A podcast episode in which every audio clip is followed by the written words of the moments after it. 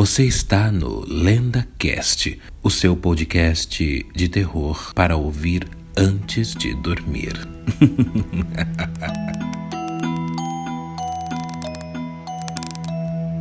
Sejam todos bem-vindos ao primeiro episódio do LendaCast, o podcast de terror feito por mim, Daniel Pires, que veio direto das profundezas das redes sociais, do Instagram, do Facebook e também do YouTube, onde eu produzo as lives e também posto relatos sobrenaturais de seguidores que me enviam por direct ou inbox. E aqui no LendaCast, você vai conferir também os sete relatos sobrenaturais enviados por seguidores, só que dessa vez, claro, por ser um podcast, estes sete relatos serão narrados por mim.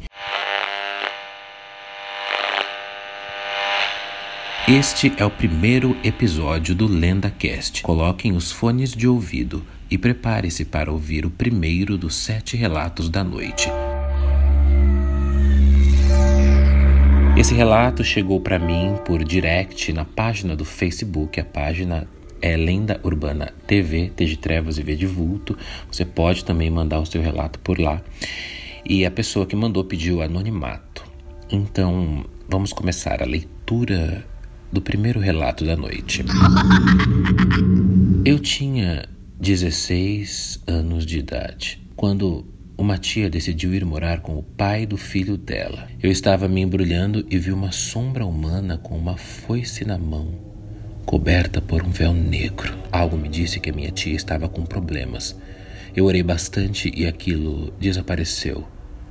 No outro dia, a minha mãe falou que a minha tia tinha discutido com o marido dela e que ele havia pego uma arma e apontado para ela. Mas ela havia pegado o filho dela e, e ambos pularam pela janela e estavam pedindo socorro na rua. Acredito que aquela sombra que eu vi era a morte procurando pela minha tia. Pesado, né? É, às vezes uh, a gente percebe, né? Os mais sensitivos dizem que percebe quando alguém da família está passando por um apuro, alguma doença, né?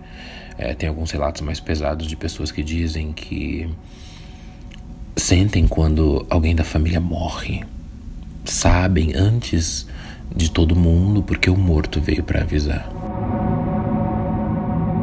O segundo relato da noite é da Gi de Oliveira, de Jundiaí, e também chegou para mim pelo direct, pelo inbox da página do Facebook. Ela conta o seguinte: uma noite eu estava sozinha vendo séries na TV. Então eu desliguei o aparelho e fui dormir. No meio da madrugada eu acordei ouvindo uma voz grossa. Abri os olhos e notei a TV ligada. Quando eu olhei, tinha um demônio na TV falando grosso, todo vermelho, no fogo do inferno. Era uma paródia de um canal no YouTube. Foi o maior susto, o desespero para eu achar o controle. Aí eu consegui desligar a televisão. Eu não entendi por que aquela televisão ligou sozinha, justo naquele vídeo do demônio. é, Gi, às vezes o sobrenatural tenta usar. Não, às vezes não, quase sempre, né? O sobrenatural tenta usar da, das coisas materiais, né? Dos aparelhos eletrônicos, principalmente das televisões, para se comunicar conosco. Dizem que a televisão e o rádio, por terem ondas eletromagnéticas, uma questão toda energética, eles acabam atraindo os espíritos que são energia. E os espíritos acabam se comunicando com você pela TV ou pelo rádio, às vezes sem você perceber. Esse segundo relato foi o relato da Gi Oliveira. Vamos ao terceiro relato da noite. O terceiro relato da noite veio do Roger Lucas, de Betim. Eu queria contar uma coisa que está acontecendo comigo, que eu não estou sabendo lidar e eu não faço ideia do que seja.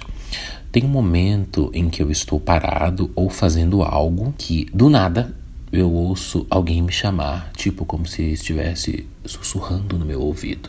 Tipo, mais ou menos, Roger. Roger. Só que quando acontece, eu sempre estou sozinho. E além de ficar escutando alguém me chamar, eu fico vendo rostos ou pessoas aonde não tem ninguém. Eu vejo de relance, uma passada rápida de olho, mas eu sei que eu vejo. Eu não sei o que eu faço.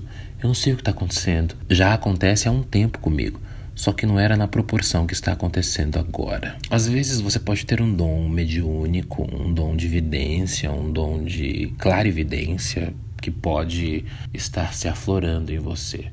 Geralmente, pessoas que são videntes ou que são médiums, que veem coisas, elas já veem desde criança, né? Elas já conseguem ver desde criança. Mas conforme vem a adolescência, que é uma fase que a gente está amadurecendo a nossa personalidade, isso vai sumindo um pouco. Mas quem é médium, quem é sensitivo, nunca perde o dom, de, dizem, né? Então talvez você esteja vendo. E uma coisa interessante que você disse que você sempre vê de relance. E isso é comum, que a gente chama pela visão periférica. A gente vê, sempre vê pelos cantos dos olhos nem tudo na questão espiritual a gente vê olhando diretamente para ela. Esse foi o relato do Roger Lucas, de Betim, enviado pelo direct do Facebook. Quarto relato da noite veio da Ana Chiarim, de São Paulo. Ela conta a seguinte história. Ontem à noite eu saí com o meu filho e mais dois amigos meus Fomos a uma praça e nessa praça tem um córrego bem no meio dela. Eu estava brincando com o meu filho quando ele ficou uns dois minutos focado naquele córrego e disse para mim que tinha alguém ali dentro olhando fixo para ele com uma cara horrorosa. Me deu um gelo no coração.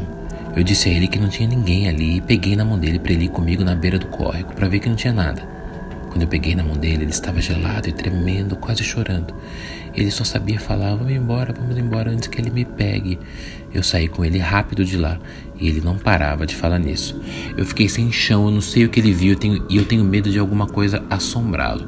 Eu me arrepio só de lembrar da cena, pois ele só tem quatro anos e nunca fez algo parecido. É, Ana, é complicado. As crianças às vezes veem ou imaginam coisas que nós não vemos. E se ele estava olhando para o bueiro e se você souber de alguma história de alguém que morreu por ali, talvez a criança possa pegar essa energia, ver a, o espírito que está parado ali no local da morte e você não ter visto. Esse foi o relato da Ana Chiarim de São Paulo.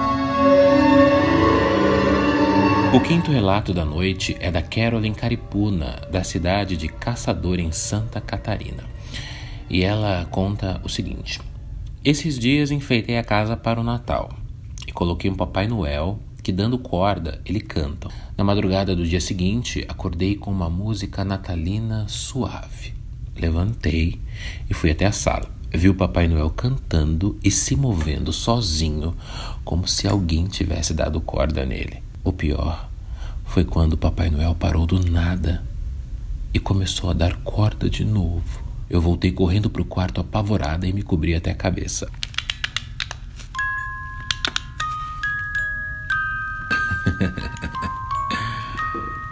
é um pouco perturbador essas musiquinhas fofinhas, não é? Esse foi o relato da Carolyn Caripuna, de Caçador, em Santa Catarina. O sexto relato da noite é do Leandro Miranda, de Salto de Pirapora, interior de São Paulo. Um dia eu cheguei em casa morto depois do trabalho. Fui direto para a cama. Eu costumo dormir virado para o lado esquerdo. Eu acordei de barriga para cima e olhando para o teto, onde havia um pequeno buraco no qual eu podia ver a lua. Era noite de lua cheia e a luminosidade clareava bem o quarto. Eu não conseguia me movimentar apenas os olhos. Notei que havia uma sombra acima do meu ombro direito. Eu não conseguia ver o rosto, apenas a sombra que parecia um sorriso maléfico. Eu fechei os olhos e, quando pude me movimentar, sentei na cama e olhei no espaço entre a parede e a porta e vi o rosto da figura indo para a escuridão. Paralisia do sono é uma coisa bizarra, porque ela traz à tona para nós, né, os nossos maiores medos, e o mais interessante é que o nosso cérebro acorda e o corpo não. e a gente fica na cama paralisado sem conseguir se mover. Esse foi o relato de Leandro Miranda, de Salto de Pirapora, no interior de São Paulo. Vamos para o último, sétimo relato da noite. O sétimo e último relato da noite veio por WhatsApp.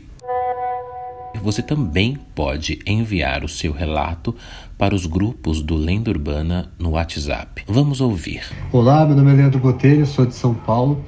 Eu lembro que uma vez eu estava em Minas Gerais, na casa da minha avó, e ela contou que quando ela era nova, ela rezava para as almas acordarem às 5 da manhã, que era o horário dela ir trabalhar. Então ela contou que ela sempre acendia uma vela, rezava e ia dormir. Quando dava 5 da manhã, ela escutava alguém batendo na janela do quarto dela. Ela falava que eram as almas para as quais ela tinha rezado. Essa história me atormentou muito no dia que ela contou e, e, o meu pai confirmou isso. E eu lembro que eu dormi na casa dela essa noite. Foi uma das piores noites assim da minha vida, porque quando foi dando três, quatro da manhã, aquele silêncio, eu tenho certeza que eu escutei passos ao redor no quintal e para mim a qualquer momento alguém ia bater na janela do quarto que eu tava dormindo. Foi uma noite difícil, mas me marcou muito, eu sempre lembro.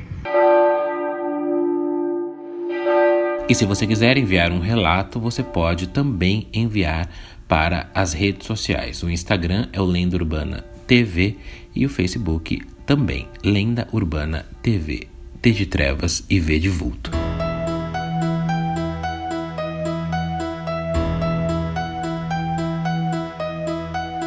Espero você no segundo episódio que sai na próxima terça à meia-noite. E este foi o primeiro episódio do Lenda Cast, o seu podcast de terror para ouvir antes de dormir. Um abraço e até a próxima.